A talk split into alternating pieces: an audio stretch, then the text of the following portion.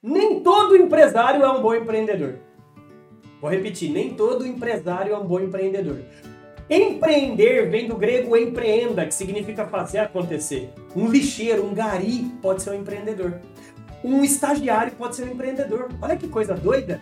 É, cara, qualquer pessoa pode ser um empreendedor. Um estudante pode ser um empreendedor. Empreender é atitude. Agora, quando você empreende com foco em ganhar dinheiro, em formar equipes, em resolver um problema que a sociedade tem para curar esse problema, você virou um empresário empreendedor.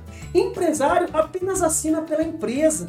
Sabe, Plínio? Ele assina pelo CNPJ. Então, empresário, digamos que é uma nomenclatura estática. Agora, o que vai fazer esse empresário ter sucesso, só para você ter uma ideia, eu vou falar um caso real que é um desabafo meu, Plínio e toda a audiência. Ao longo de toda a pandemia, até 2019, meu amigo Plínio e toda a audiência, até 2019 eu tinha dado duas mil palestras, isso mesmo. Hoje eu posso falar com propriedade que eu sou considerado um dos palestrantes mais contratados para a convenção de vendas do Brasil.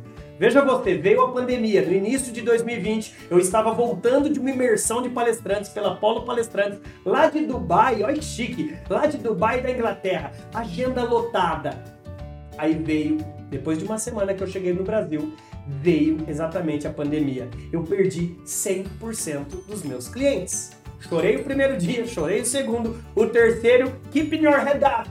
Mantenha a sua cabeça de pé e vai trabalhar, meu amigo, vai empreender. Posso falar? Valeu a pena. De maneira resumida, Plínio, Plínio, perdão, foram mais de 300 lives. Foram mais de 10 cursos hoje na Eduz e no Hotmart. Estou aqui hoje, nesse dia de hoje, você é testemunha, lançando mais um trabalho que é o podcast e meu sexto livro, Empreender é Isso. Quando você acorda, Plínio, você só tem duas opções: ou aprender algo novo, ou achar um culpado.